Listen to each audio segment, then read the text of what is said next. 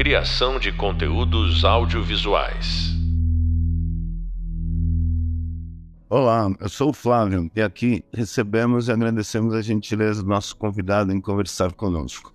Arthur é pesquisador e professor universitário da Universidade Federal de São Carlos. E a ideia do podcast é que a gente possa aprofundar as principais balizas teóricas em torno do documentário, especialmente brasileiro, mas também internacional. Arthur, bem-vindo, muito obrigado pela sua participação.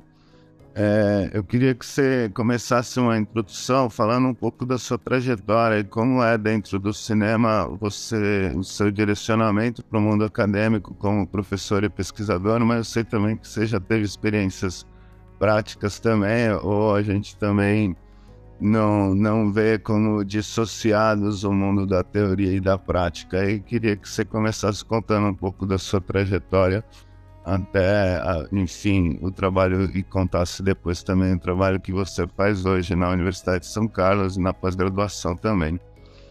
Obrigado, bem-vinda. Olá, Flávio. Olá, ouvintes. Uh, bem, Flávio, em relação à minha, minha trajetória, eu me formei em cinema na Universidade de São Paulo, de, onde fiz também o meu mestrado e o meu doutorado eu fiz na Unicamp, no Instituto de Artes da Unicamp. Né? Uh, a, os dois grandes temas né, que eu pesquiso e pesquisei ao longo da minha vida, um está ligado à história do cinema brasileiro, tanto questões ligadas à historiografia do cinema brasileiro, quanto questões relativas a, a problemas de mercado do cinema brasileiro ao longo da sua história. Mas um outro viés importante do meu trabalho, como desse tempo todo, até hoje, é, é o tema do, da nossa conversa aqui, não é? É o campo do documentário, particularmente o documentário brasileiro. Né? Uh, e eu uh, uh, também tenho enfim, uma outra atividade, tive uma outra atividade, hoje menos, que foi tra trabalhar na produção cinematográfica, particularmente com documentários. Né? Eu dirigi dois documentários, Minoria Absoluta, ainda na escola, cinema, depois a política do cinema. Uh, tra trabalhei com, cheguei a montar documentários do lado passado, ainda na época da Moviola. Uh, e, e, fiz pesquisa também para documentários, pesquisa de imagem, né, para documentários. Então, uh, trabalhei também nessa parte prática, digamos assim, do, da, da, realização de documentários.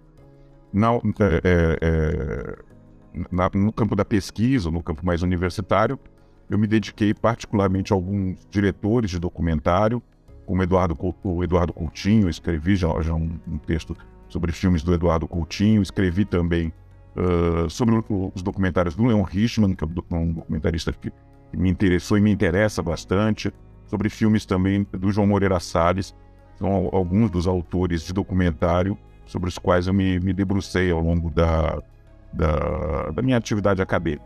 Eu cheguei a ministrar também uh, disciplinas de documentário na universidade, uh, oriento uh, alunos e alunas que trabalham com documentário, inclusive atualmente estou orientando no, no mestrado gente que está trabalhando a respeito de documentário brasileiro. Então, enfim, acho que isso resume um pouco, né, para não alongar demais, a minha trajetória acadêmica, principalmente e profissional, principalmente nesse campo ligado, né, ao, ao à questão do documentário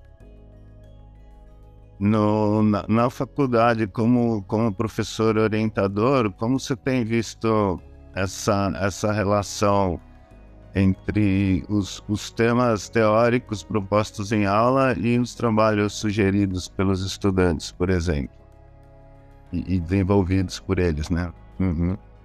Olha, eu te digo o seguinte: tem uma característica que não é só do documentário, é mais geral, Uh, apesar de, é, nos cursos de cinema todos, né, em geral a gente dá uma importância bastante grande para as disciplinas de história, inclusive vendo também o campo do documentário numa, numa perspectiva histórica.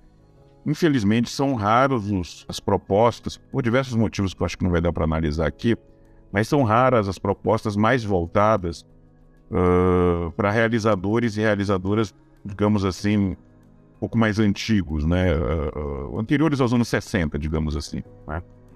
As propostas acabam se concentrando muito dos anos 60 para cá, temas ou questões, ou realizadores dos anos 60 para cá. E, e essa concentração é particularmente maior em relação ao documentário contemporâneo. Mas isso não é não é só em relação ao documentário, né? Uh, a gente vê na, nos projetos de pesquisa apresentados esse tipo de concentração sobre temas, filmes, realizadores contemporâneos é, é muito forte. Né? Agora, dito isso, uh, uh, o que a gente percebe, por exemplo, uma discussão que é forte no campo da teoria, que é o documentário na primeira pessoa, ou as relações do documentário com a ficção, isso tem aparecido bastante. Né? Tem aparecido bastante como temas de pesquisa, uh, embasado em diferentes teóricos, não é? Mas tem aparecido bastante, é, é, bem, é bem interessante essa característica. E, claro, uh, devido a vários fatores, inclusive a, a, crise política que o Brasil atravessa já há anos a essa altura, uh, também temas que relacionam o documentário com a política é algo que, pelo menos, uh, onde eu acompanho, tem aparecido bastante como como projeto de pesquisa, né? tanto em relação ao documentário estrangeiro, mas particularmente em relação ao documentário brasileiro. Isso também tem aparecido, como eu dizia, muito. Né? Em menor medida, é algo que podia até ser mais estimulado, mas tem aparecido, uh, também as políticas públicas voltadas para o campo do documentário. Né? Uh, uh, isso tem aparecido também em alguns projetos, é, é, um, é um, campo que eu, eu julgo que é, é bem interessante se trabalhar. É, a gente tem, e, na, e na, na sua formação e na minha, um pouco a, a forte influência do Jean-Claude Bernadette na, analisando o documentário, especialmente produzido em São Paulo, ligado ao Farcas, e, e chamado de documentário sociológico, né?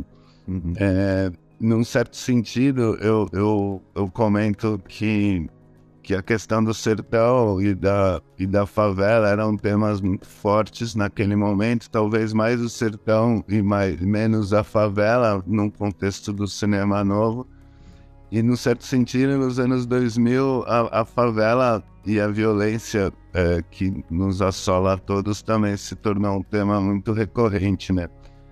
Queria que você comentasse um pouco a diferença é, radical de abordagem de estética entre essas, a partir talvez de uma mesma temática, é, a, a, diferença de abordagem de estética, né? Um dos assuntos você já comentou também que que hoje é praticamente é, é obrigatório que o documentarista se coloque e, e exponha seu método é, e, e, jamais, é, é, jamais quero dizer, não é mais aceitável pretensas objetividades ou, ou, neutralidades na abordagem do tema.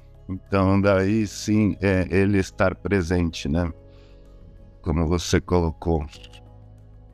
É, o, bem, primeiro, partir da, da, tua questão, né, destacar a centralidade. É, hoje é um livro totalmente canônico né, e clássico, o, o livro Cineastas Imagens do Povo, do Jean-Claude Bernardet, que ele analisa né, uma série de documentários brasileiros mostrando importantes transformações que ocorreram no campo do documentário entre os anos 60 até o, os anos, o final dos anos 70, ali, são basicamente os filmes que ele analisa, e mostrando uma série de transformações justamente, que, que é, começa com um documentário mais so, de tipo sociológico, e ali a grande análise que ele faz em torno do Viramundo, do Geraldo Sarno, filme fundamental. Né? Uh, mas ele vai mostrando que uh, uh, outros diretores, como Ana Carolina, Aloysio Raulino e principalmente Arthur Omar passam não é, a, a, a, trabalhar com outro tipo de relação com o documentário, com os objetos, etc. Nesse, nesse livro Cineasta Imagem do Povo. A produção, essa comparação do, do, documentário atual, né, vamos dizer mais contemporâneo com o documentário dos anos 60, é complexa. A produção hoje é enorme de documentários, né? A gente tem um pouco de tudo, né? Uh, tem algo que o próprio Jean-Claude depois em artigos, entrevistas, considere, eu tendo a concordar com ele, que um pouco do documentário brasileiro ainda está muito dominado é, é, pela situação da entrevista, né? às vezes de forma até excessiva. Uh, e muitas vezes sem muita criatividade. Né? Mas é claro que não é toda a produção.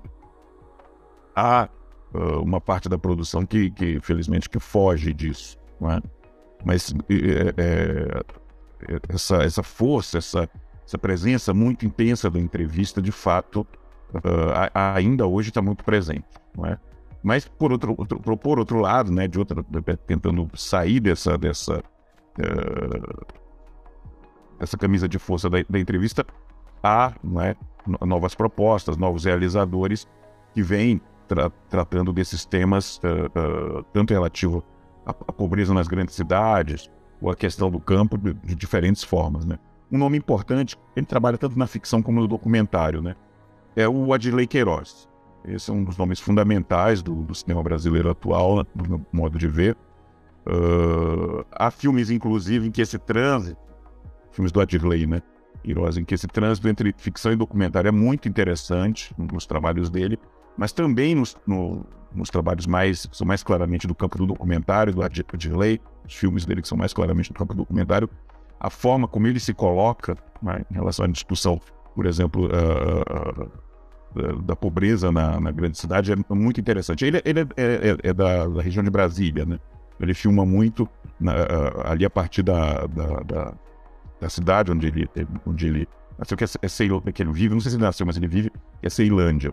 Uhum. O modo de se colocar, que ele se coloca no filme, é, é muitíssimo rico, muitíssimo interessante e discrepa uh, desse é, é, documentário que fica reincidindo numa pretensão de objetividade.